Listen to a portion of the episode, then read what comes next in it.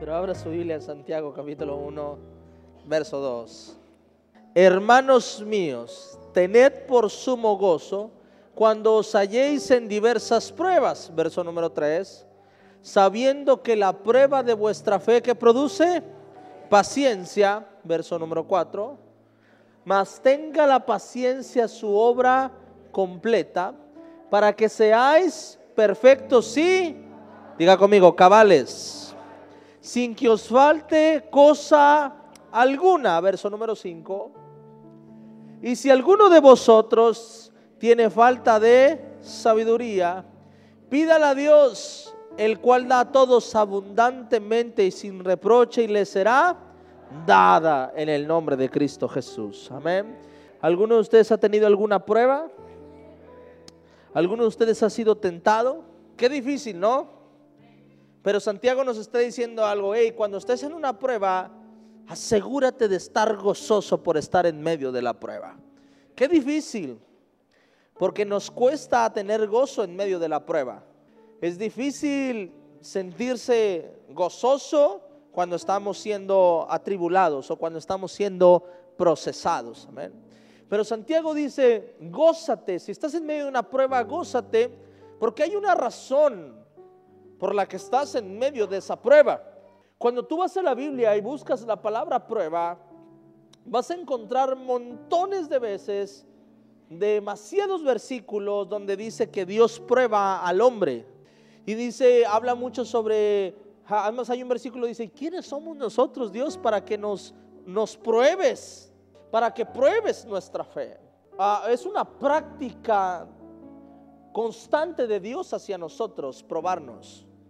Hay gente que cree que Dios no prueba, pero bíblicamente sí. Vas a encontrar más de 50 versículos donde la Biblia habla que Dios probó al hombre. Y, dice la Biblia, cuando seas probado, gózate, porque si Dios te está probando es por algo bueno. Amén. Dice algo, dice, cuando estás siendo probado, hay una, hay una buena señal, pero lo importante no es la prueba, sino lo que produce la prueba. Cuando nosotros decimos, llegamos a casa y decimos, híjole, hoy estoy muy cansado, pero sabes que el cansancio se dio porque gracias a Dios tienes trabajo. Amén. Malo sería andar descansado. Amén. Y el que está a tu lado, me están hablando a mí. A mí, no a ti, a mí. Es mejor decir estoy cansado porque significa que Dios ha provisto trabajo y que el fin de semana vas a poder descansar, ¿verdad? Entonces, la Biblia nos algo parecido nos enseña sobre la prueba. Dice, cuando estés en prueba tener gozo, te voy a decir por qué, porque la prueba produce paciencia, dice la Biblia. Porque el proceso produce algo. Si no estás siendo probado, no vas a, no vas a producir paciencia. ¿Cuántos de nosotros nos cuesta trabajo ser pacientes? A muchos nos cuesta ser pacientes. Pero, ¿qué necesito para empezar a ser paciente? Escucha esto, la persona que es paciente, la paciencia desarrolla muchas cosas, desarrolla muchos frutos, por eso necesitas paciencia. La paciencia produce paz. ¿Por qué razón perderías tu paciencia? Por falta de paz. ¿Por qué razón perderías la paciencia? Por falta de tiempo. Tengo todo el tiempo del mundo, ah, me espero. No tengo tiempo, van a agotar tu paciencia. En pocas palabras, esto es más profundo de lo que usted cree. Pero quiero que entienda esto, cuando una persona logra tener paciencia, es una persona que logró tener paz, que logró controlar su tiempo. Una persona que no puede ser paciente es una persona que tiene que le faltan horas, que le han absorbido tanto su vida que no puede esperar. Entonces, si la, si la prueba produce paciencia, también pudiéramos decir que la prueba produce tiempo. Tiempo produce que puedas disfrutar de las cosas. Es más, cuando estamos en una situación y hay una persona muy paciente, cuando estamos en una situación, tú dices, eh, mi hijo, aliviánate. No es tiempo de tener paciencia. ¿Está conmigo? O sea, la Biblia dice que te produce tiempos para estar en paz. O sea que lo que está a tu alrededor está tranquilo, está calmado. ¿Está conmigo? Es más profundo de lo que, de lo que se lee. Dice la Biblia, cuando eres probado, te va a producir paciencia, o sea, te va a producir la oportunidad de ser paciente. Las cosas a tu alrededor se van a tranquilizar que no hay razón, no te va a faltar tiempo, no hay razón para perder gozo, no va a haber razón para desesperarte. ¿Ya me entendió? O sea, no es que Dios te va a dar una paciencia para ver cómo se están golpeando todos, para ver cómo se caen tus finanzas y tú, ay, voy a tener paciencia. No, no, no, no, no, no, no está hablando de eso. No te está hablando de que vas a tener calma cuando arde Troya. No, te está diciendo, vas a poder estar paciente porque todo va a estar preparado para tener paz. Va a venir el proceso y va a venir la tormenta y vas a poder tener paciencia. ¿Por qué? Porque sabes que puedes controlar esa tormenta. ¿Por qué Jesús cuando estaba en la barca y viene esa tormenta y todos asustados, todos llorando, todos corriendo, van y despiertan al maestro y el maestro se levanta? ¿Y por qué crees que el maestro pudo tener paciencia en tiempos de tribulación? Porque todos hablamos mal de los discípulos, no, es que les faltó fe. No, no, no, tranquilo. Es que nada más Jesús sabía que él podía controlar las tormentas. Y por eso Jesús dijo, ah, está fuerte la tormenta, pero no es nada que yo no pueda controlar. Y por eso podía dormir. Cuando les enseña cómo domaba la tormenta o el, viento, ahí fue cuando los discípulos dijeron, ah, ok, de aquí en adelante no nos preocupemos por tormentas. Porque ahora ya sé cuando lo aprendieron, por eso no querían que Jesús se fuera. No te vayas, Jesús, que ninguna, de ninguna manera te acontezca que mueras. No, no, no, no, porque decía, si tú estás con nosotros, vamos a poder tener paz y va a poder haber paciencia. Dígale que está a su lado, la prueba es buena. Amén. Produce paciencia. Ok, pero ¿cómo vencemos la prueba? ¿Cómo ganamos en la prueba? Amén. Versículo número 4 ya sabemos qué produce la, prueba. ¿Qué produce la prueba? Paciencia.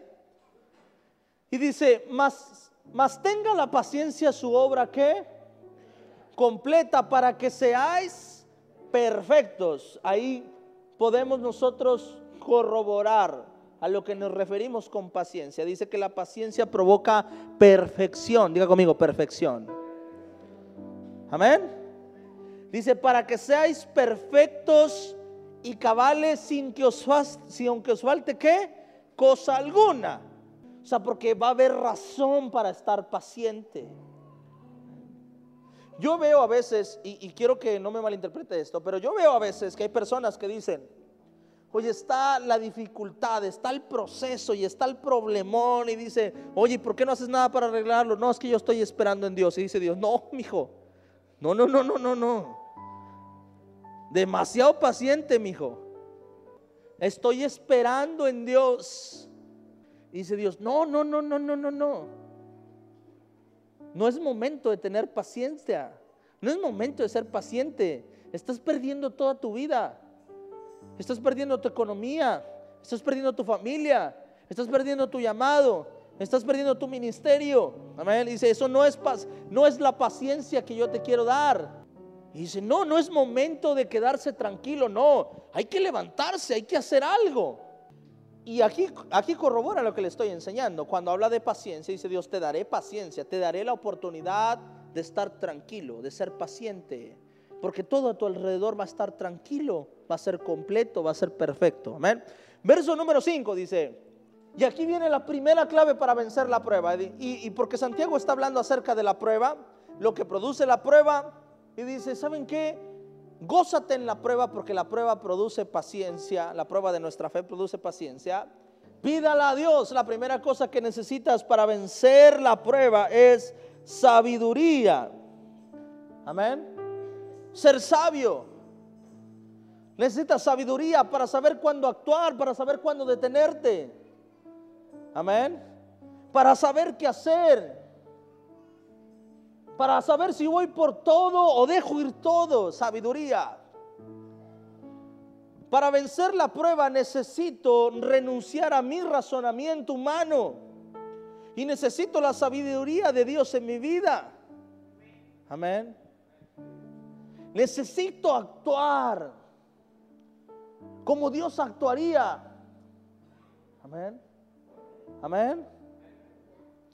Para que la prueba produzca paciencia, Voy a necesitar la sabiduría de Dios en mi vida, porque si no van a venir procesos a mí y no voy a saber qué son los procesos o las pruebas de Dios y voy a fracasar en esas pruebas. Amén. No voy a diferenciar entre la prueba y la tentación. Escuche esto. Yo ahorita le pregunté, ¿cuántos de nosotros tienen pruebas? Amén. ¿Cuántos de nosotros han tenido tentaciones? Amén. Pero la prueba viene de Dios, la tentación viene del diablo. Escuche esto.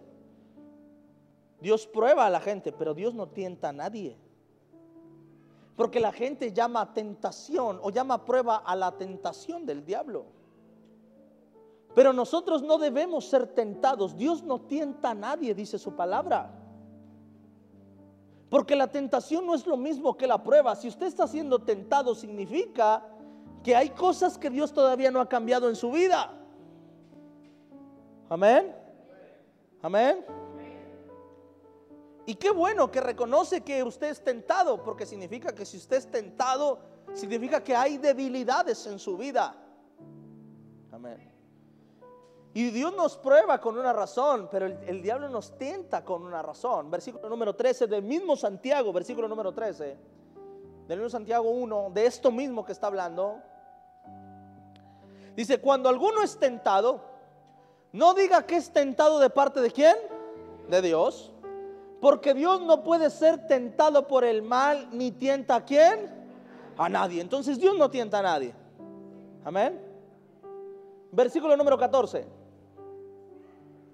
Sino que cada uno es tentado cuando su propia concupiscencia es atraído y seducido. ¿Tiene la nueva versión internacional? Amén. Ahí usted va a decir, china, la otra ya nunca digo amén. Dice, todo lo contrario.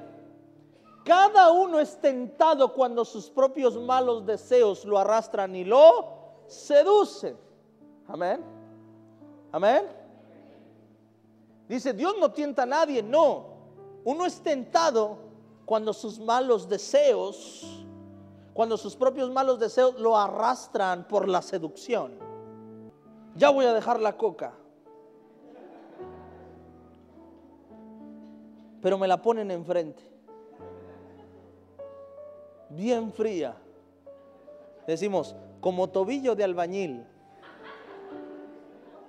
¿Ves la coca y mi tentación, mis malos deseos? Dios no te puso la coca para ver si caías y rompías tu propósito de año nuevo o no. No, no, eso es tentación. Eso no es prueba, eso es tentación. Dice, fuiste tentado por tus malos deseos, por tus malos hábitos. Amén. Porque yo he escuchado cosas como estas. He escuchado, no, es que el enemigo, es que Dios, Dios me tentó, Dios me puso una persona y forniqué. Dice, no, no, no, no, no, no, no. Las personas están con nosotros 24/7. Dios no te puso una persona. Tus malos deseos te llevaron a ser tentado.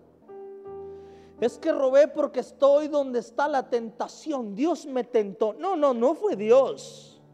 Fueron tus malos valores, tus malas costumbres las que te llevaron a tentar cuando viste dinero.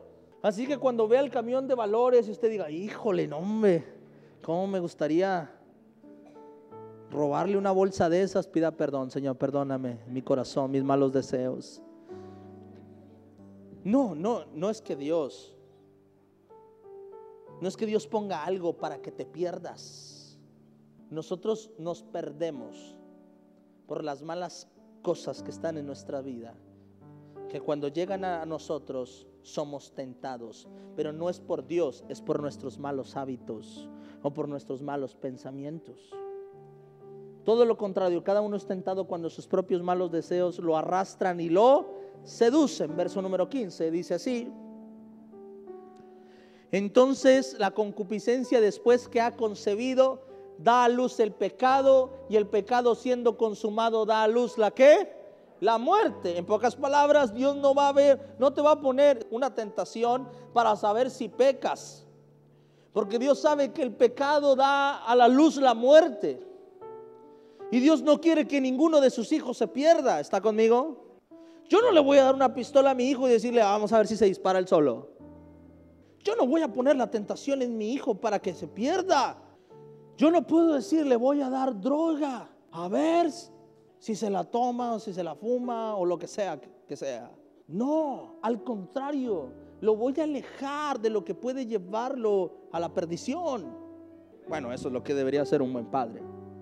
Necesitamos sabiduría para saber si es Dios el que me está poniendo esta prueba o es el enemigo que me está tentando. Y dice la Biblia que Dios no nos da pruebas que no podamos soportar, pero el enemigo sí te va a dar tentaciones que te van a llevar a la, a la perdición y a la muerte. Entonces muchas personas se escudan en eso y dicen, no, es que yo perdí mi ministerio porque Dios me puso una prueba. No, no, no, no, no, no, no perdiste tu ministerio por una prueba. Perdiste tu ministerio porque el diablo te tentó y caíste en la tentación. Porque las pruebas de Dios solo producen paciencia. Las pruebas de Dios producen vida. Ahora, pastor, ¿cuál es la diferencia entre tentación y prueba? Porque para mí suenan igual. La tentación es algo que te va a llevar al pecado y que te va a llevar, es, algo que te va a llevar a, a poder comprobar tu debilidad. La prueba es algo que te va a llevar a fortalecerte, que te va a llevar a mejorar tu carácter, a crecimiento. La tentación te va a llevar a lastimar personas, a lastimar a tu prójimo, a lastimarte a ti, a, a, dañar tus generaciones. La prueba no. La prueba te va a llevar a un crecimiento para bendecir a los tuyos, a las generaciones para bendecir al prójimo. Y esa es la diferencia entre tentación y prueba. Cuando Jesús se metió al desierto, la Biblia dice que vino el diablo para tentarlo. Jesús, el Padre no tuvo nada que ver ahí. El Padre lo llevó al desierto. Pero el diablo vino a tentarlo. Y por eso cuando estaba ahí, Jesús tuvo que defenderse solo. El Padre no quitó al diablo, Dios, Jehová no quitó al diablo cuando vino a tentar a Jesús. Lo dejó que hablara con él.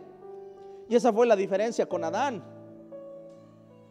Cuando la serpiente vino hacia Eva, yo siempre pensé y dije, Dios, ¿por qué? Si sabía, si Él todo lo sabe, si es omnisciente y todo lo sabe, ¿por qué no cuando vio que la serpiente empezó a hablar con Eva, la paró? Dijo Dios, porque esto no es mi prueba. El enemigo vino a tentarlo. La tentación tú la frenas, la prueba no. La prueba Dios la pone y no puedes hacer nada para parar la prueba. La prueba Dios sabe cuándo empieza y cuándo termina. La tentación no. La tentación va a estar en tu vida las veces que sean necesarias, dependiendo de tus malos pensamientos y de, y de las debilidades que hay dentro de nosotros. Y cuando viene la serpiente, la serpiente empieza a hablar con Eva. Dice Dios, no, esa no es mi prueba está siendo tentado. Si sus pensamientos son malos, va a caer. Pero si sus pensamientos son buenos, va a vencer la tentación. Cuando viene el diablo con Jesús y le dice, Jesús, haz esto, y Jesús le contesta, escrito está. Lo vuelve a tentar, escrito está, le dice Jesús.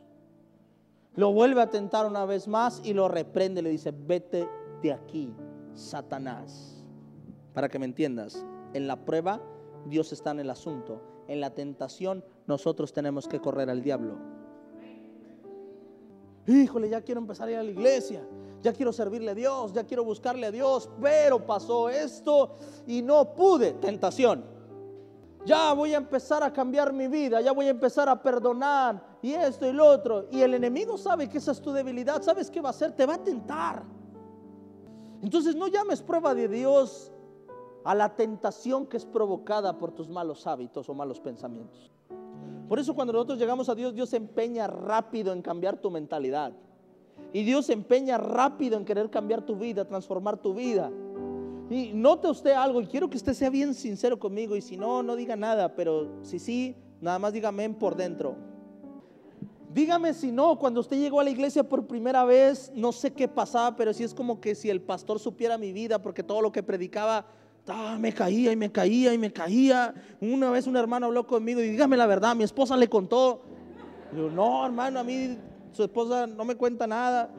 Es que Dios se va a encargar de decirte en qué estás mal, en qué estás mal, en qué estás mal, en qué estás mal, en qué estás mal, qué hay que cambiar, qué hay que transformar. ¿Por qué? Porque Dios dice, este viene bien malos pensamientos, este la tentación cualquiera. Le va a caer lo que sea, va a decir sí, se va a ir. Y Dios primero, lo primero que empieza a hacer, ¿sabes contigo qué es? Cambiar tu mentalidad. Por eso nosotros necesitamos la sabiduría de Dios, renunciar a nuestro razonamiento. Cuando caes en la tentación es solamente el resultado de lo que Dios ha trabajado en tu vida. Pero si tú le dijiste a Dios, sí, trabaja conmigo, pero en esto no, pero en esto no, cuando venga el enemigo te va a tentar y ¿qué crees que va a pasar? Vas a caer porque no dejaste que Dios trabajara contigo en eso. Quiero que entiendas esta parte, pastor, todavía no alcanzo a diferenciar entre tentación y prueba. Te voy a poner un ejemplo sencillo. La prueba sería un examen en una escuela para medir tu conocimiento. La tentación sería que tu maestro te pusiera el más inteligente al lado tuyo para que nomás voltees, te copes y te diga, tiene cero. ¿Ya me entendió? Tentación te va a llevar a perder cosas. Las pruebas de Dios te van a llevar a crecer los procesos de Dios tienen buenas intenciones. La tentación del enemigo tiene, tiene malas intenciones en tu vida. ¿Por qué me enfoco tanto en esto? Porque esto va a resolver muchas cosas en tu vida. Pero si tú dices, es que ¿por qué Dios permite que esto siga pasando? Porque no puedo salir de la prueba. ¿Por qué Dios permite? ¿Por qué Dios provoca que esto pase? Es que ¿por qué Dios me hace esto a mí? Dice el Señor, no, no, no, yo no te estoy haciendo nada a ti, te lo estás haciendo a ti mismo. Estas cosas siguen pasando, no es por mí, es porque todavía es una debilidad en ti y el enemigo te tienta y caes y caes y caes y caes y caes. Amén. Es que Dios me prueba bien seguido, seguido me lastiman, seguido me hieren. Y yo tengo un gran corazón, pero eh, no sé por qué Dios permite o Dios me prueba de esa manera, trayendo personas que me lastimen. Y dice Dios, no, no, no, no, no. Es que no has aprendido a amar lo suficiente, hijo, que todavía te daña lo que una persona hace. Porque no me has dejado sanar tu corazón y tu corazón está tan herido que una persona puede decir cualquier cosa y tú dices, ves, lo dijo por mí. Y dice, ¿por qué Dios? ¿Por qué permites que yo conozca personas que dice Dios, no, no, no, yo no tengo nada que ver en eso. Cambia tu corazón. No es prueba, es tentación. Y la tentación no la pongo yo, hijo, la tentación la pone el diablo porque sabe que es tu debilidad. Otra, la segunda cosa que necesitas para vencer una prueba es fe. La primera sabiduría para saber si es Dios o el enemigo, si es prueba o es tentación. ¿Y qué es la fe sino creer? Fe en lo bueno o fe en lo malo. Yo puedo tener fe en Dios y puedo tener fe en el enemigo. Entonces, una vez que ya identifico que es prueba y que es tentación, necesito fe. Cuando estoy a punto de la tentación, sabiduría, identifico que es tentación, creer que mi Dios me está viendo, creer que mi Dios se puede ofender si una vez que sé que es tentación y yo digo, no pasa nada, que al cabo que, no pasa nada, Dios. Es bien raro, pero cuando estamos frente a la tentación es como si nuestra fe se nublara. En lo menos que pensamos es en Dios. Pensamos en Dios cuando ya pecamos. Después de lo que hicimos viene el remordimiento. Entonces necesitas fe. en los tiempos de tentación necesitas fe. En pocas palabras, necesitas no nublar tu fe nunca. Dice su palabra que nosotros tenemos que orar, dice, Orar, velad y orar. Después de que estuvo ahí orando con sus discípulos y no pudieron orar ni una hora, dice, velad y orar, porque el espíritu está dispuesto, pero la carne es débil, dice su palabra. Lo dice así textualmente, dice, porque el espíritu está dispuesto, pero la carne es débil. Porque el espíritu quiere, cree, en Dios, pero la carne no. La carne es seducida por sus malos deseos. Necesitas no morir a tu fe en el momento de la tentación. Necesitas reconocer o necesitas creer tanto en tu Dios, creer que está ahí, creer que camina contigo, creer que que el Señor recompensa a los que caminan conforme a su voluntad. Que al que venciere le dará la corona de la vida. Creer. Amén. Creer que hay un cielo. Creer que hay un infierno. Necesitas creer que todo lo que hacemos es juzgado por Dios. A veces es como que si se nos olvidara que estamos de paso y que hay un nuevo cielo. Y que Dios ha condicionado esa entrada al cielo, ¿eh? A veces no queremos hablar de eso, pero a veces como si se nos olvidara que hay una salvación que hay que cuidar con temor y con temblor. Cuando estás enfrente a la, frente a la tentación, lo único que te va a ayudar a vencer la tentación es fe, es creer. Creer que si venzo la tentación, habrá recompensa de parte de mi Dios. Hemos escuchado esta frase, dice, el que no hace tranza no avanza. Y decimos, es que no te dejan opción, tienes que hacer las cosas mal porque si no te va mal. Eso es fe en el sistema del mundo. Pero fe en Dios es ser justo y creer que tu Dios será justo contigo.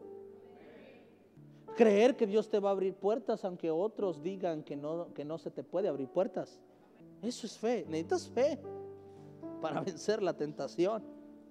Saúl no tuvo fe en, en la tentación, en la prueba. No tuvo fe.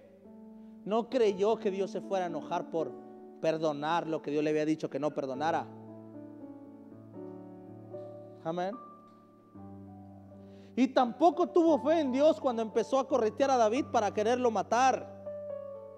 Si Dios ya lo había ungido, si tienes fe en Dios, yo no puedo matar lo que Dios ya ungió. Yo no puedo ir en contra de la voluntad de Dios. Al final lo perdona no por Dios, lo perdona porque David le perdonó la vida. Cuando te falta fe, está la tentación y cae, está la tentación y cae, está la tentación y cae. Amén. Y número cuatro, y termino con esto. Versículo número 7. Dice, no piense pues quien tal haga que recibirá cosa alguna de él. Señor, versículo número 8. El hombre de doble ánimo es inconstante en todos sus. Y número 3, lo que tú necesitas es carácter. Amén. Es carácter. Convicción. Si no es por fe, es por carácter, porque me lo propuse. Amén. Necesitas convicción. Necesitas tomar, aprender a ser un hombre de decisiones, una mujer de decisiones. Amén. Si no es por sabiduría, si no es por fe, que sea por convicción, que sea por carácter, porque esto fue lo que decidí. Decidí entregarle mi vida a Dios. Bueno, entonces eso voy a hacerle. Voy a entregar mi vida a Dios. Hay, veces en las que voy a sentir que lo escucho, otras veces voy a sentir que no lo escucho. Hay veces que voy a ver la bendición sobre mi vida, otras veces no la voy a ver, pero estoy aquí no por lo que veo o recibo, estoy aquí porque no soy un hombre de doble ánimo, soy un hombre constante, con carácter, que decidí caminar en sus principios. Amén. Carácter.